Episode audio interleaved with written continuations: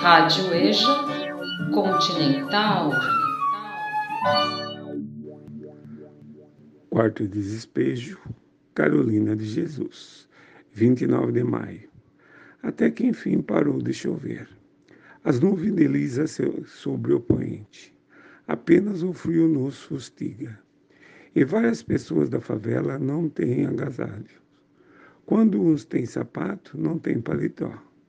Eu fico condoída vendo as crianças pisar na lama. Percebi que chegaram novas pessoas para a favela.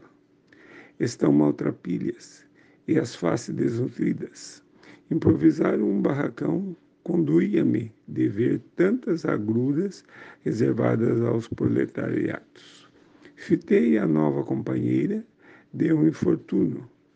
Ela olhava a favela, suas lamas e suas crianças paupérrimas. Foi o olhar mais triste que eu já presenciei. Talvez ela não mais tenha ilusão.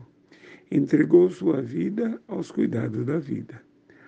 Há de existir alguém que, lendo o que eu escrevo, dirá: Isso é mentira. Mas as misérias são reais. O que eu revolto é contra a ganância dos homens que espremem uns aos outros como se espreme uma laranja.